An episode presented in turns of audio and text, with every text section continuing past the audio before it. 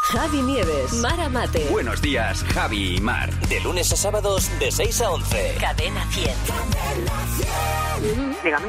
Hola, muy buenos días. Le llamo del Instituto de Estadística Briolet. ¿Con quién hablo? Eh, con Diana. Hola, Diana, ¿qué tal?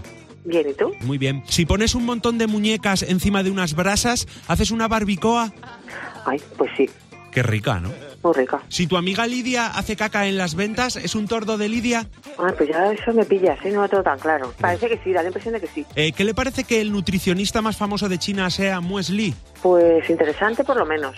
Yo creo que es un tipo que se tiene que... No sé, que lo tiene que hacer bien. ¿Qué le parece que uno de los hobbies preferidos de los pescaderos sea salir a montar a caballa? No sé, a mí me gusta más Frodo. Si un futbolista está muy, muy cansado, ¿está hecho un cromo? Ah, pues sí, estoy completamente de acuerdo. Y Vienen hechos polvo. Mm. ¿Qué le parece que el queso que más fuerte te pone es el queso anfeta? Qué subidón. Me gusta, hay que probarlo.